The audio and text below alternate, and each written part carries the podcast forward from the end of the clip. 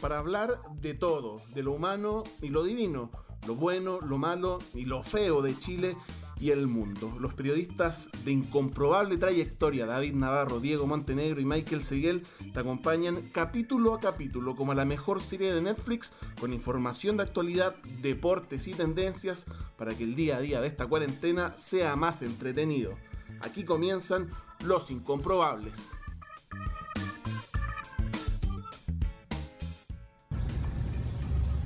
Hola chicos, soy Sebastián Izquierdo, estaba en la casa de uno de los reclutas de Capitalismo Revolucionario que se compró esta cosa hermosa, entre otras montones de armas que tiene. Y vamos a dispararla, porque los chiquillos de la primera línea cuando logren su revolución y realmente se acabe el Estado y logren derrotar a los pacos y a Piñera y toda la weá, vamos a tener chip libre para salir de casa. Y nos los vamos a pitear a todos, va a ser exquisito, así que por favor cabros, hagan luego la revolución que tenemos ganas de matarlo.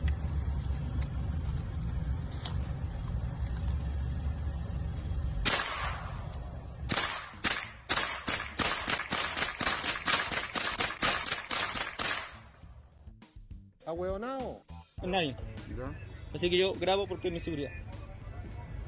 ¿Se pueden desaparecer acá? ¿Pueden pasar a ser un detenido desaparecido? Corto. Estoy grabando en vivo. Están vivos. Están vivos.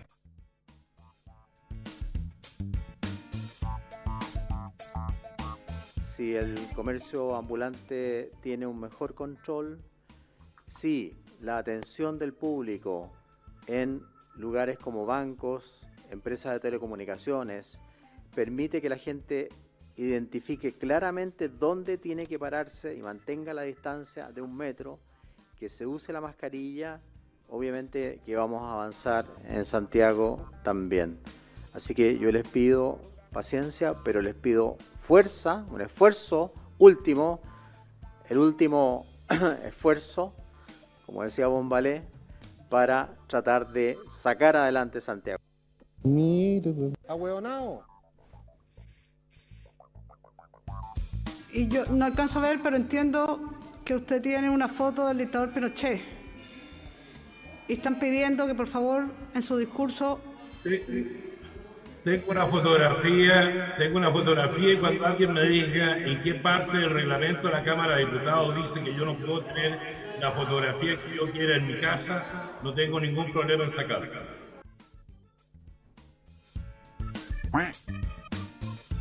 Y es por eso entonces que los efectos han sido bastante más acotados, independiente que sí los han habido.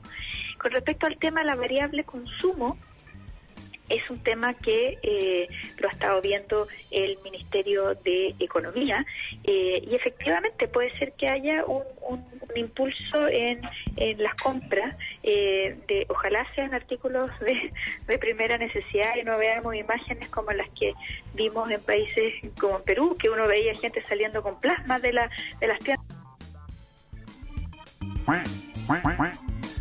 Desgraciadamente, el, el el ministerio navega como un portaaviones que tuviese un motor solamente funcionando y el otro en pana. Pero aquí conseguir un- un- un- una información de repente me cuesta un poco. Yo lo lamento. Oiga, ¿va a llevar a esa persona metida ahí? Sí, pero no la puede llevar metida ahí, pues. No puede llevarla metida ahí. Pues si vamos carnados, estamos en la calle. Pero igual, no la puede llevar metida en el portalón. Pero igual, no la puede llevar ahí. Eso es contra los, contra todo derecho. Sí, no puede Pero hacer vamos a eso. dos cuadras, por eso, para que no te ganes la cuestión. Es que igual no puede. Sí, o sea, como persona me...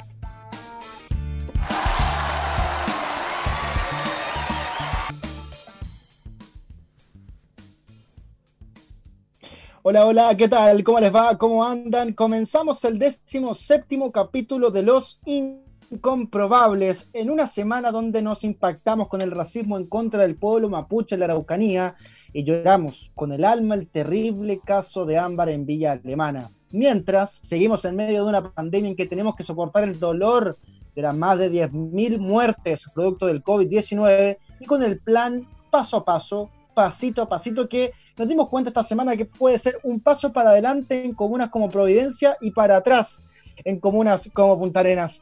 Aquí les habla el incomprobable conductor Michael Seguel y durante los próximos minutos te acompañaremos con los temas relevantes de la primera semana de agosto. Y como todos los programas, saludamos por supuesto al personal de salud quienes luchan para frenar esta maldita pandemia. Creo que sí, los aplausos para ellos. Comenzamos de inmediato, claro que sí, presentando al Walter White del periodismo chileno, el hombre ancla del programa, el que pone el contenido y las verdades. Hablamos del inchequeable periodista David Navarro. ¿Cómo estás, David? ¿Cuál es tu tontera de la semana? Hola Michael, muy buenas y también por cierto a toda nuestra comunidad incomprobable que cada semana crece y crece, ¿cierto? Un agrado siempre. Eh, bueno, mucho material esta semana, pero me quedaré con, como le dicen por ahí, al Marqués de la Rayán, ¿cierto? Emeterio Ureta, quien no debe ganar poca plata, creo yo, un empresario relativamente exitoso, y lleva a su trabajador ahí en el picar de la camioneta, puta, págale un taxi, no sé, un Uber, cualquier cosa, pero haga eso. Encima, justo lo enfrenta y lo encara un abogado, o sea, ¿quién más que para hablar de derechos, ¿cierto?, sobre las personas? La esclavitud, señor Ureta, hace rato se abolió, así que eso nomás quería. ¡Ahueonao! tranquilo, Eduardo, tranquilo. Eh, oye, una, abogado del diablo. Parto tiro abogado del diablo. Él dijo en el video que iba a ir dos cuadras nomás con el flaco ahí adentro. ¿ah? Iba a ir dos cuadras, así que da lo mismo, da lo mismo. Eh, por allá lo veo, ahí poniendo los patitos, el hombre de las pillas, el todo talento, el todo talento, el mue, el incomprobable periodista. Diego Montenegro, ¿cuál es tu tontería de la semana, Diego? Hola amigos, eh, una semana más, triste semana, que conocimos el tema de Ámbar. yo me voy a quedar en el tema de las tonteras con lo que dijo la ministra Saldívar, eh, que la gente, que ojalá que no veamos gente saliendo con plasmas de las tiendas, oye, por favor, sí. con suerte, con suerte alcanza para comprar comida. Fíjate que hay una encuesta que hizo la Cámara de Comercio de Santiago antes que se aprobara el tema del 10% y el 60% de la gente dijo que iba a ocupar el 10% para comprar comida. Así que no empecemos con tonteras, por favor. ¿Cierto, Michael? Cierto, Diego. Oye, yo me quedo de inmediato con lo de los detenidos desaparecidos, esta frase terrible de este, este amigo en su camino, de este carabinero, de este Paco, de este Copa. Eh, y lo resumo en una sola frase, el ya conocido poco criterio de carabineros en terreno, ya. Eh, olvidémonos del fraude de 28 mil millones de pesos, olvidémonos del, de toda la, tontera en la Araucanía con caso Huracán, Catrillanca y todo el despelote, de los incombustibles casos de, corrupción y platas truchas, los güeyes no saben, no tienen criterio, no saben hablar con la gente, no la saben tratar. Y más encima se mandan frases como, oye, ten cuidado, no andes grabando que puede ser un detenido desaparecido, cuando ya sabemos la terrible historia de esa gente que todavía no, no encuentran sus restos. Ya, ya está ahí nomás, no he dicho todo lo que pienso.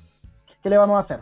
Eh, aprovechamos de recordarles a todos ustedes nuestras redes sociales, donde encontrarás las más inchequeables publicaciones. Claro que sí, estamos en anchor.fm como Los Incomprobables, donde puedes revivir nuestros capítulos del 1 al décimo sexto, el 16 y este el 17 y elegir en qué plataforma, en qué plataforma escucharnos. Ahí sí, Spotify, Google Podcast, Radio Public, etcétera, la que tú quieras, ¿ah? la que tú quieras. En Twitter también estamos como arroba guion bajo incomprobables, arroba guion bajo incomprobables y en Instagram estamos como arroba los incomprobables. Ahí también compartimos material y contenido inchequeable. No nos olvidamos, por supuesto, nuestro canal de YouTube, claro que sí, donde puedes buscarnos como los incomprobables. La opinión incomprobable de David Navarro.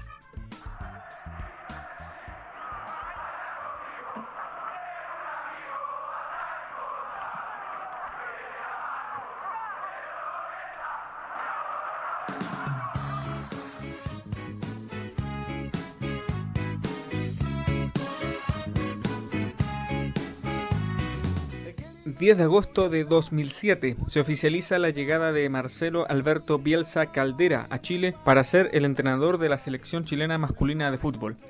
Un suceso que ocurrió en un momento muy especial, tanto para el estratega argentino como para la Roja.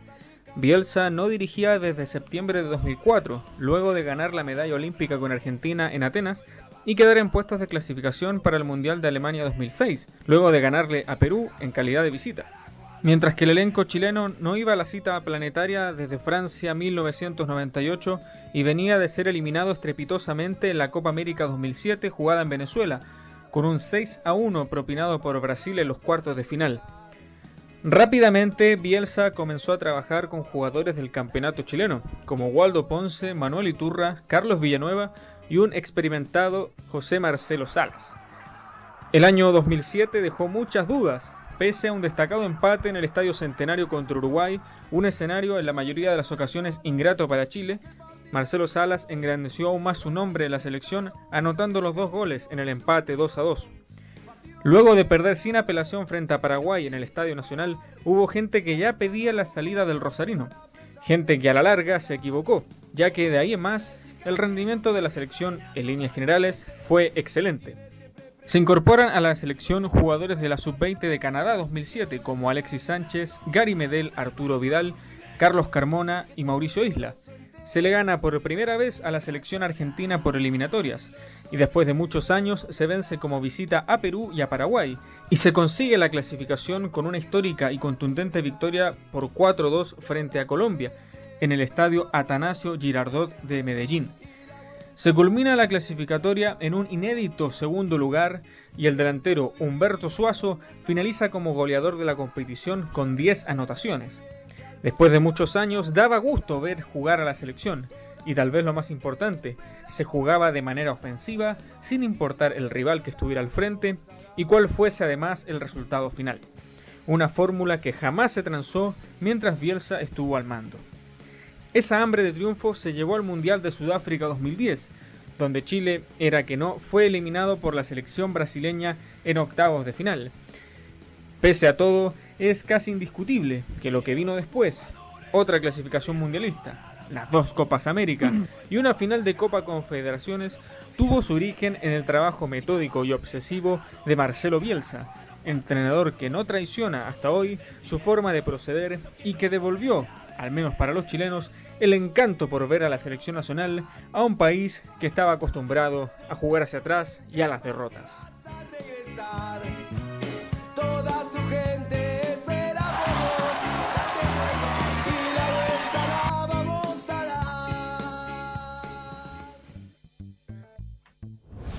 La opinión incomprobable de David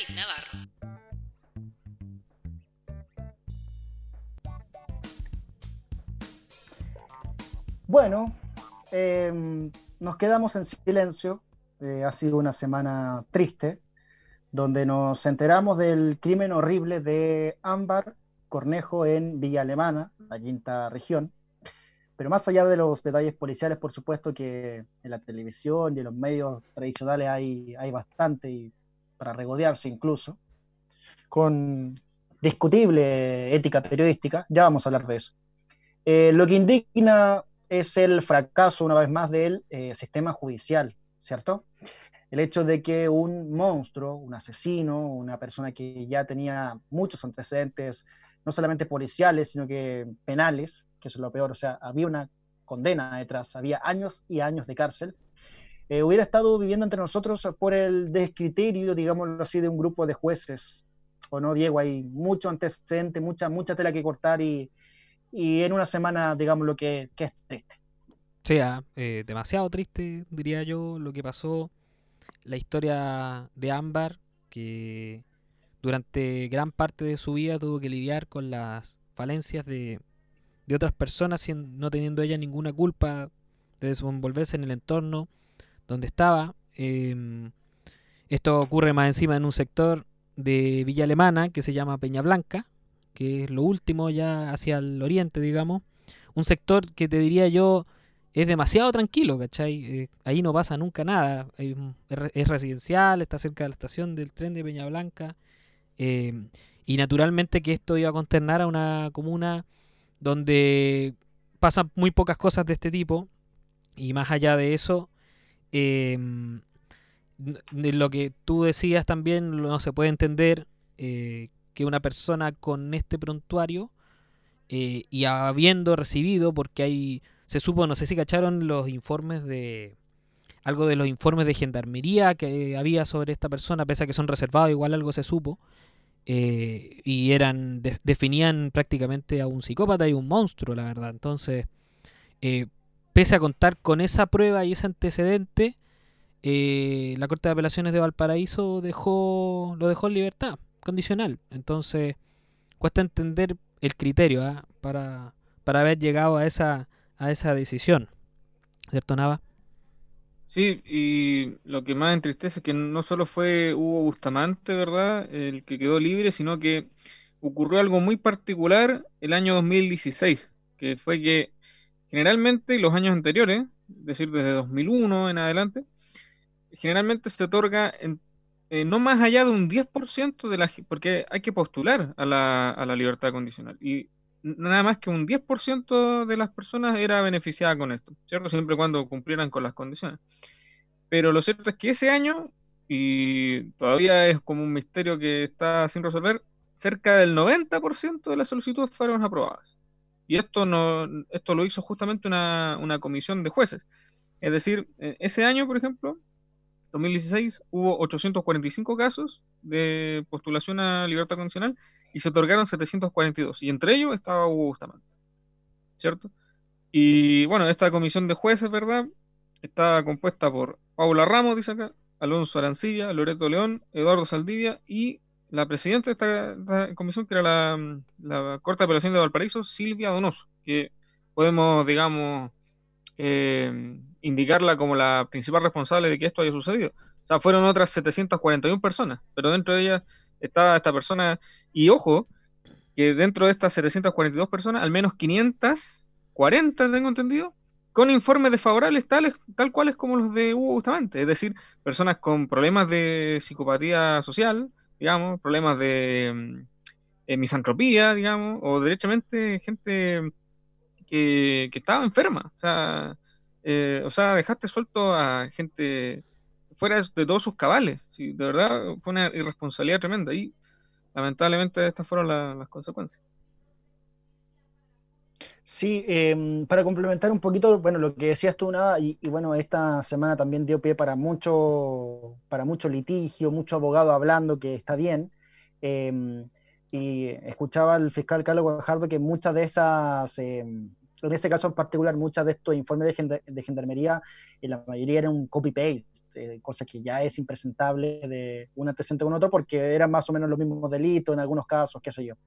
Eh, solamente para complementar un punto que es un detalle con respecto al prontuario policial, que nunca es malo detallarlo, sin entrar en los casos escabrosos que conocimos tanto en 2005 como en el caso de Ámbar. Antes, ya en el 87, estoy citando a Emol, eh, Hugo Bustamante había sido detenido por hurto y no se presentó a cumplir la sentencia, o sea, ya tenemos el primer antecedente.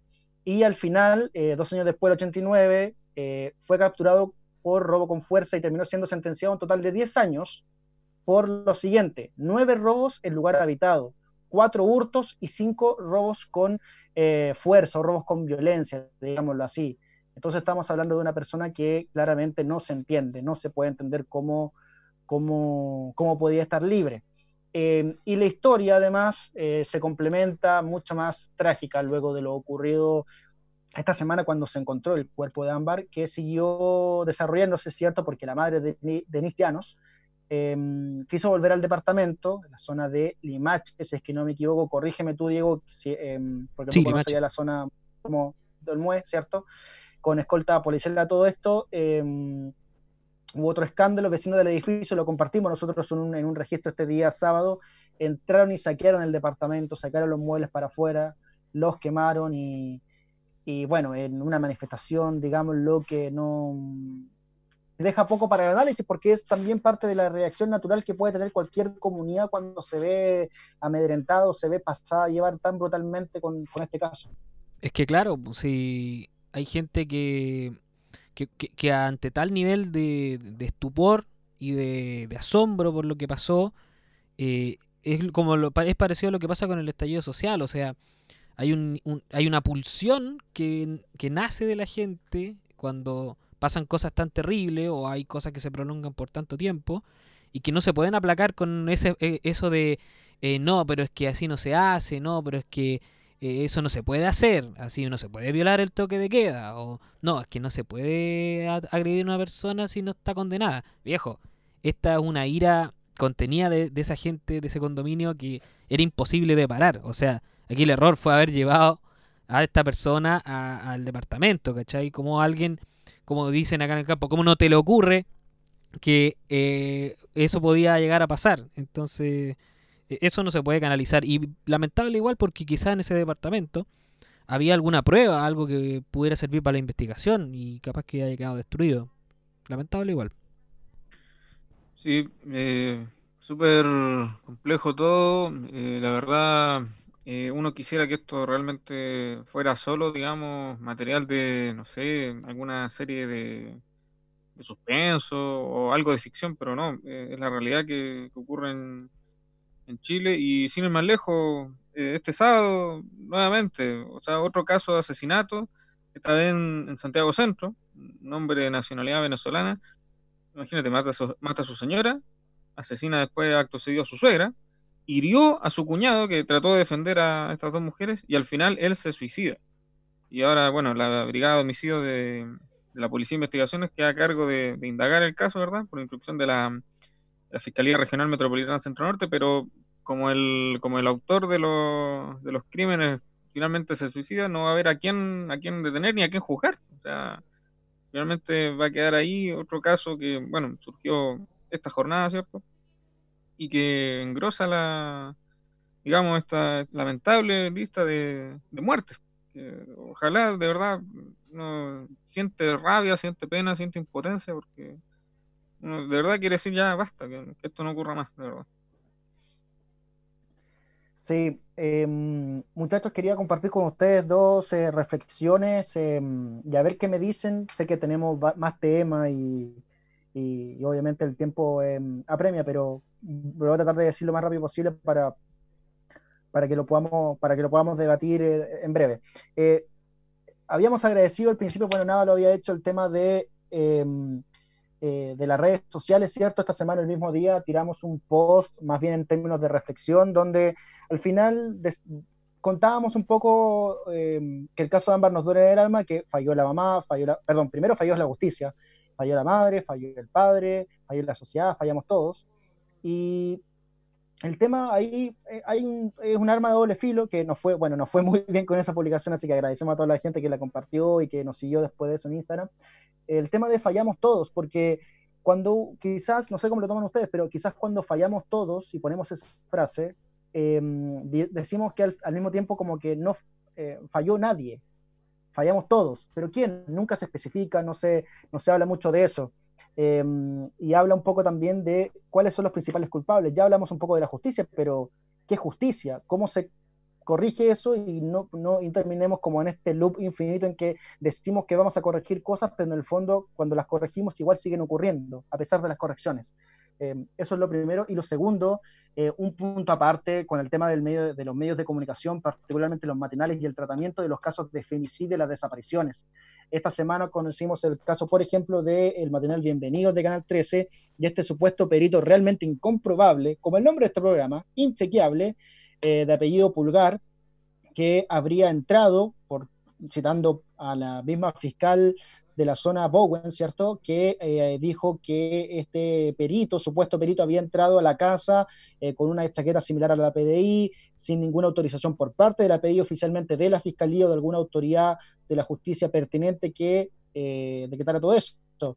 Eh, está bien, el canal se excusó con un tema judicial, por un tema legal, de que evidentemente quizás no había sitio de sucede, sucede, es una cosa legal, pero éticamente el tema de cautivar a la audiencia con un caso como este, la verdad, acá los tres somos periodistas, pasamos por una escuela de periodismo, tuvimos clases de ética y esto es éticamente reprochable por, por donde se lo, se lo mire. Esos dos puntos, no sé qué, qué, quién quiere agarrar el guante, pero si lo podemos, si lo podemos debatir porque son cosas bastante, bastante complejas. Sí, ¿ah? y, y aclarar que no tuvimos las clases de ética del Choclo Delano, ni de Carlos Eugenio Lavín, o clases de ética de verdad. ¿Sí o no, nada? Sí, si no, eh, es lo primero que te enseñan, o sea, por lo menos en cualquier universidad seria, ¿verdad? Lo primero que te enseñan, ¿cierto? La, la ética, el tratamiento de la información. Y cuando son temas tan sensibles como fallecimiento, sobre todo cuando son menores de edad, hay que tener mucho tacto. De verdad, eh, para mí es súper complicado porque no, no, no es fácil en ningún caso eh, tratar esta información y, y cuando eh, buscan los detalles, buscan así como, oye, y, dónde está? ¿Qué pasó? No, la verdad es que eso hay que entregárselo a, a, la, a, los entes eh, que corresponden nomás. Tú estás ahí quizás para, para después transmitir la, información que te entreguen esas, esas entidades, pero de ahí tú no te metes más, si, en el fondo no, no te corresponde. Y sobre lo que hablaba Michael, ¿verdad? Sobre quién falla acá, yo creo que netamente falla primero que todo la, justicia al dejar, como yo lo, dije anteriormente, cerca de 700 personas o al menos 500 con informes desfavorables, dejarlas libres. Y esto se remonta, fíjate, al año 1925. Estamos hablando de, esa constitución. Porque está el decreto 231, que indica que justamente una vez cumplidos los 10 primeros años, la gente puede, puede postular a la libertad condicional, bajo cualquier circunstancia. Y eso yo creo que es lo que se tiene que cambiar. Algo que va a cumplir, imagínate, 100 años. Y todavía no, no se ha modificado. Entonces yo creo que falla por ahí. Y también, bueno, Ámbar también estuvo, tengo entendido que también eh, fue, digamos, estuvo en programas del, del Sename en su situación. Y ahí también sabemos, ¿verdad?, que, el Sename, que quieren una, una deuda tremenda. Ahí, ahí no, no, ayuda, no ayuda para nada, ¿verdad? Em, y un caso, claro, de, abandono, de maltrato, ¿no? De verdad, terrible que haya terminado así. Eh, eh, eh, es terrible y cerramos con un último dato de que AMBAR, un, un, ente en particular de, relacionado con el SENAME, estos organismos colaboradores, había ya presentado una denuncia contra uno de los familiares em, que, claro, estaba cercado, cercano a Ámbar, ¿cierto?, por, por abuso sexual y esa denuncia fue presentada en enero de este año. Em, así que había antecedentes y lamentablemente no se, no se pudo ver. Em, este lunes estaremos atentos, en la formalización de Hugo Bustamante a las 9 de la mañana por el delito de homicidio. Vamos a ver si hay otros delitos que se meten ahí. Em, nos tocará conocer claramente por los medios más de esta triste historia donde muchas personas e instituciones fallaron.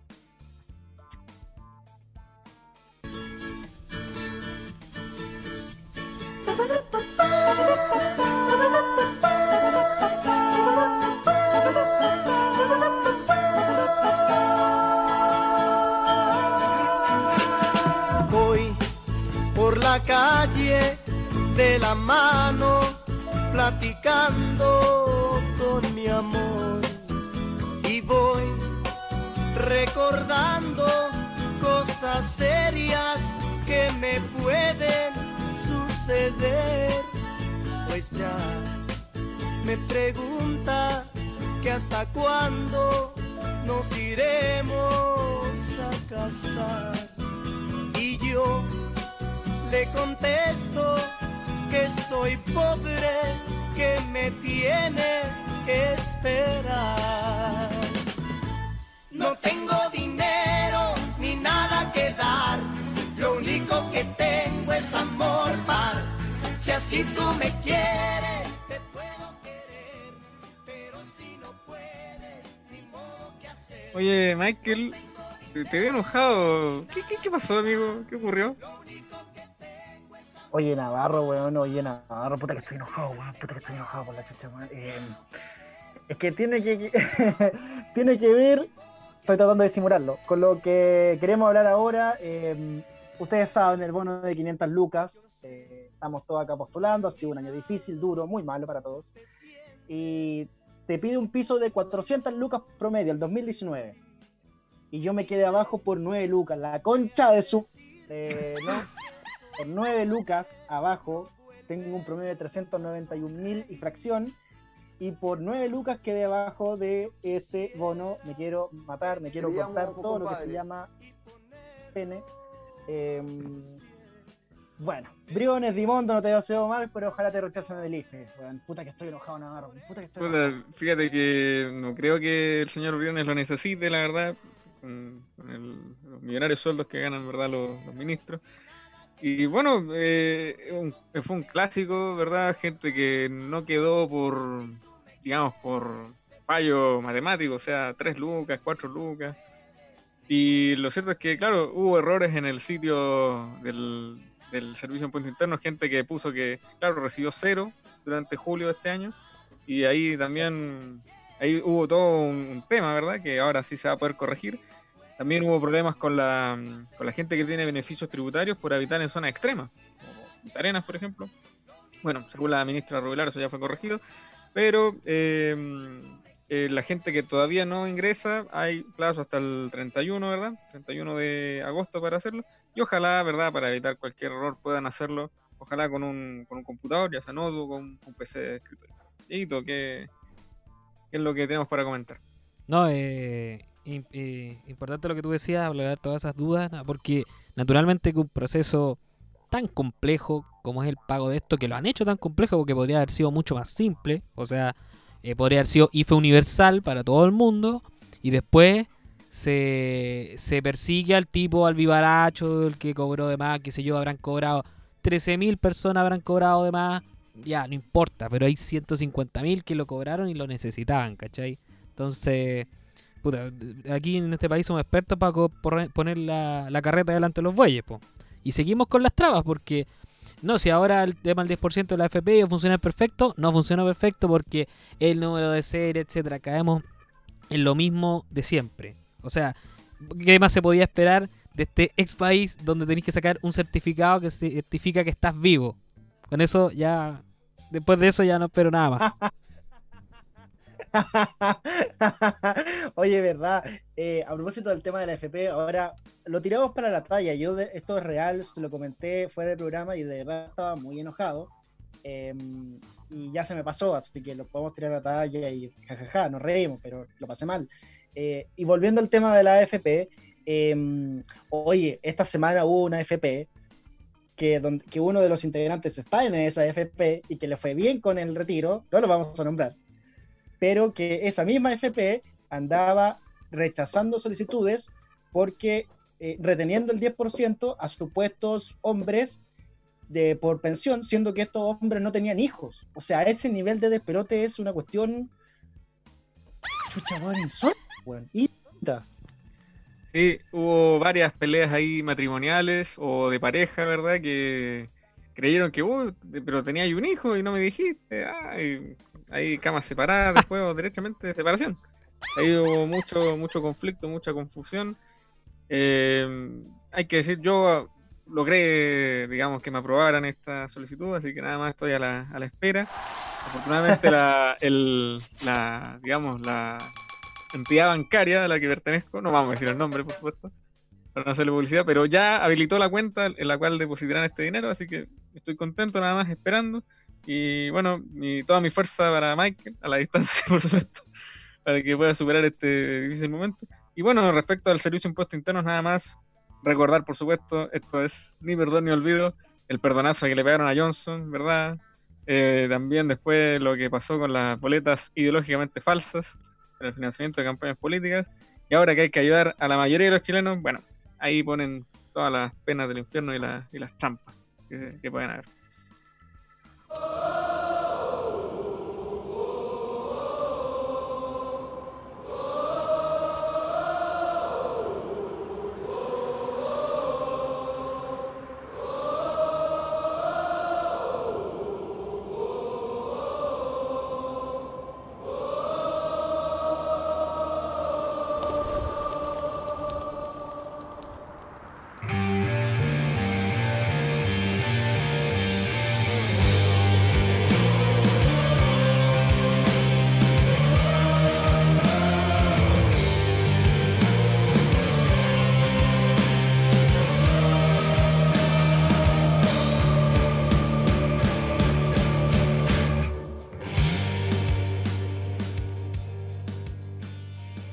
sido una semana difícil en la Araucanía, ha sido una semana dura también en Temuco, la zona rural de la provincia de Mayeco particularmente. Eh, atentados que no sabemos quién los hace, otros que se lo adjudica el grupo WAM, ¿cierto? Eh, extremo mapuche, si podemos de- catalogarlo de esa manera. Y así vamos en el sur, así estamos. Cuando chucha vamos a reconocer los pueblos mapuches? Esa es la gran pregunta. eh, con temas de racismo que vimos la semana pasada, eh, precisamente en la zona de Curacautín, cuando se alega con respecto a la huelga que ya lleva mucho tiempo haciendo el Machi Celestino Córdoba, único condenado por el caso Luxinger Macay. Em, y esto y esta autotutela de este de estas ciudadanos personas de este grupo mi- minorita- minoritario podemos catalogarlo en, la zona de Curacautín que desalojan cierto y que asusan a carabineros a desalojar a estos comuneros mapuches que hacían esta toma en la municipalidad de Curacautín precisamente por la libertad de los presos políticos mapuches, lo que pasa con Celestino Córdoba y otra serie de demandas que son eternas ¿ah? y que son incluso que yo creo que venimos escuchando de niños de antes, los libros de historia, eh, que aparte no se enseñan bien. Y es muy, muy triste todo lo que ocurre en la Araucanía, muchachos. No sé quién, quién recoge el guantes. Eh, bueno, yo creo que a propósito que estamos escuchando al tremendo, la tremenda banda nacional Weichafe de fondo, eh, que significa guerrero en Mapudungún. eh, yo creo que este tema rebrota cada cierto tiempo porque no ha tenido solución desde la época de la colonia, porque nunca había una solución política, porque el pueblo mapuche técnicamente nunca ha sido un pueblo conquistado. Entonces, nunca se ha dado fin a ese conflicto y va a existir, yo creo, por muchos años más, te- básicamente porque hay un- una colisión que no se puede desviar entre el entre lo que creen los chilenos y entre lo que creen los mapuches. Entonces, eso es irreconciliable, creo yo, a mi juicio. Eh, lamentablemente no vamos a tener nunca una, una solución a esto y me sorprendió un poco llevando al lado político. eh, me sorprendió un poco el manejo que tuvo el ministro Víctor Pérez, ¿ah? porque pese a lo que todos esperábamos de una respuesta dura y recalcitrante, eh, este esta semana se dedicó a poner paño frío y le puso a través del gobierno una querella an- a, quienes desalojaron a los mapuches de la municipalidad de Curacautín. Bien manejado, creo yo, para no seguir echándole benzina a este fuego que cuántas muertes ya ha costado en el pueblo mapuche, ¿cierto, Nava? Claro, no es algo histórico. De hecho, bueno, antes de comenzar el programa, y también, imagínate, me remonté a un documental de, de informe especial, ¿verdad? Que Pablo obviamente a cargo, del año 2017, que justamente se llama así, Las Penas de Arauco. Ahí hay mucha información, pero me quiero quedar, bueno, si bien eh, son zonas mapuche, ¿verdad? Eh, la provincia de Arauco, imagínate, tiene cerca de un millón de hectáreas de, de bosque pero la mitad es de pino y eucalipto, que es para explotación forestal. Y ahí hay un, hay, un gran responsable que es el señor Angelini, que además es dueño de otras multiempresas, ¿verdad? Eh, holdings. Y aquí pasa todo por, yo creo que por el dinero. Porque en- además del no reconocimiento a, los, primeros habitantes que están ahí, es un tema de, aprovechar los, recursos naturales. viejo pasarte por la raja, digamos, la, la opinión de las personas que viven ahí, el- lo que debería ser bosque nativo, ¿cachai? Con araucaria sobre todo, eh, y otras especies que están protegidas, pero que deberían ser la mayoría del bosque. O sea, esa, esa especie no deberían estar protegidas, sino que deberían ocupar toda esa zona. Y acá es la ambición, es la, digamos, es el, el ansia de poder, el, el enriquecerse, digamos, destruyendo la naturaleza, porque además las plantaciones de pino y eucalipto sabemos que chupan todo el agua, o sea, eh, secan los arroyos, es muy parecido a lo que ocurre en la, en la región de Valparaíso, ¿verdad? Con las plantaciones de, de palto, ¿cierto? Así es. Entonces, tú bien lo sabrás, Diego, ¿verdad? Que eres de la zona. Y bueno, Michael es de la zona también de la Araucanía, entonces, eh, por todos lados eh, eh, pasa por la. Yo creo, o sea, mi visión es que pasa por la ambición, pasa por el, el creer que esa naturaleza es tuya y tú solo tienes derecho a explotarla, y no es así. O sea, la- claramente la cosmovisión del, del mapuche está mucho más arraigada a lo que es la tierra, a lo que es la, la naturaleza. Y, y el, y el hombre, digamos, que no es, o la, la persona que no es mapuche, no entiende eso. Y yo creo que justamente por ahí va a pasar el conflicto. Vamos, vaya a ser uno hasta cuándo, ¿verdad? Pero mientras eso no, no se subsane, lamentablemente van a seguir habiendo conflictos. Bueno, bueno, eh, es triste, ha sido una semana triste en varios sentidos, pero, pero aquí estamos poniéndole el hombro. Dos cosas, reflexiones muy breves. Lo que decía David Navarro tiene, eh, calza un montón, la- hay una cosmovisión que no, que chocan y, ellos no comprenden el tema de la propiedad privada. No, no- para ellos la tierra no es una propiedad. los mapuches significa gente de la, tierra, de la tierra, ellos son de la tierra, son parte de la tierra, son parte del paisaje. Eh, y lo segundo, bueno, eh, un, un- un- un punto muy breve con respecto a, a una entrevista que vimos en, en Mentiras Verdaderas, ¿cierto? Uno de los voceros de, los políticos, de los presos políticos mapuches, cuando se ha hablado tanto de un Estado pluripersonal y una serie de medidas legales, incluso ellos eh, han estudiado el caso según su propio dicho y, y- esa misma medida del Estado plu- plurinacional que yo por lo menos comparto, eh, para ellos tampoco sería algo real o concreto porque sería, eh, sería acatar una legislación que no es de ellos. Sería meterse dentro de un territorio chileno, siendo que ellos son una nación aparte. Es un tema muy difícil y, y evidentemente no vamos a encontrar una respuesta acá, pero bueno, eh, es lo que podemos decir desde esta humilde tribuna. Ahora más que nunca, síguenos en nuestras redes sociales, donde encontrarás las más inchequeables publicaciones. Estamos en anchor.fm, anchor.fm como Los Incomprobables, donde puedes revivir nuestros capítulos, este del 1 al 16 y este del 17, claro que sí. Y elegir en qué plataforma escucharnos, Spotify, Google Podcast, Radio Public, etcétera, la que tú quieras, ¿ah? la que tú quieras. Está también en nuestras redes sociales, en Twitter y en Instagram. Búscanos ahí, nos vas a encontrar. En Twitter, a propósito, estamos como arroba guion bajo incomprobables, arroba guion bajo incomprobables, en la red social de los 280 caracteres. Y en Instagram estamos como arroba los incomprobables, arroba los incomprobables en Instagram. Y ahí también, por supuesto, compartimos material y contenido inchequeable. Y no nos olvidamos, no nos olvidamos de nuestro canal de YouTube, claro que sí, donde somos los incomprobables. Ya, nos tenemos que despedir, muchachos. Otra semana más, otro programa incomprobable. Nos vamos con lo último de esta semana, primera semana de agosto, su mensaje de cierre o a qué le pondría ojo esta semana que empieza David Navarro. Bueno, me quedo obviamente con la emoción, ¿verdad? El, el retorno de la UEFA Champions League, ¿verdad? Eh, muchas cosas que destacar. Bueno, todos vieron el- los bloopers de Rafael Barán, el golazo de Messi, ¿verdad? Contra Napoli.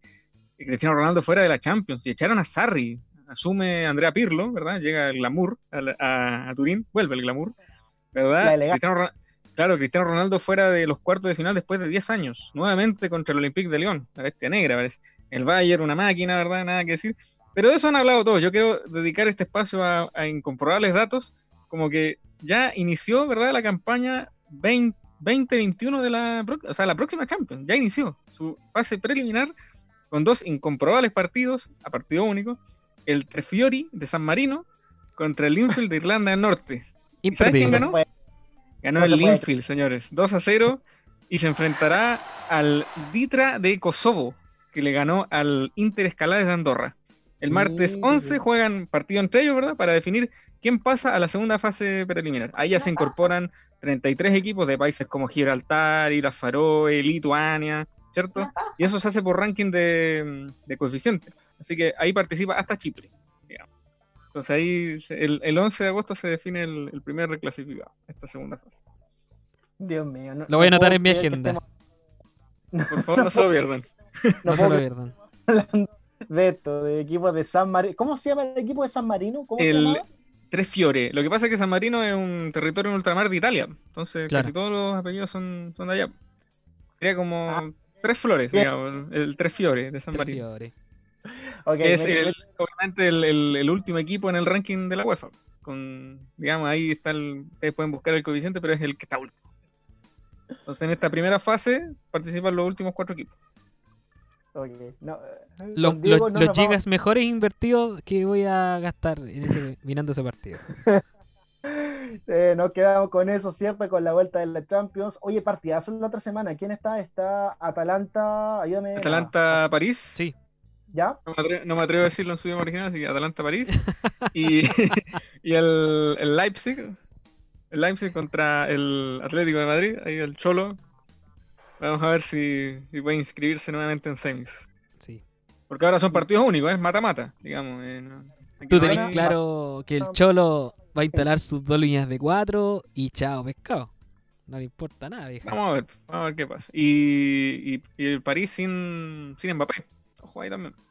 Oh, verdad. Oye, no, no, no, no nos olvidemos de Barcelona-Bayern Múnich. Partidazo, partidazo. Los partidos, eh, típico que en la Champions ponen los partidos todos como en dos días a la misma hora. Ahora no, martes, miércoles, jueves y viernes, es que no me equivoco. Exacto. Sí, van a ser uno cada día. Así modo, modo Copa del Mundo. Así, Oye, ¿ustedes creen, así que muchachos, uno, unos porotitos para la UEFA. ahí. si Arturo mete un gol al Bayern, ¿lo celebra o no lo celebra? Yo creo que sí. Sí, es un jugador profesional ya. sí. Basta esa cuestión de. No, sí, el amor por los camisetas. No, y lo del ADN de Bar- del ADN Barça, oh, eso me tiene podrido. Barça, me tiene podrido esa discusión. Pero Oye, oye, ¿me pueden explicar la mentira de Sergi Roberto? Ya, otra vez. wea. No, ya. Nos quedamos con eso entonces, la, cha- la Champions, para mm, esta, que, eh, esta semana que empezó y la otra semana que continúa con tremendos partidazos. Vamos a estar atentos ahí, lo vamos a comentar. Mensaje de cierre, ¿qué le pondría esta semana que empieza? Diego Montenegro.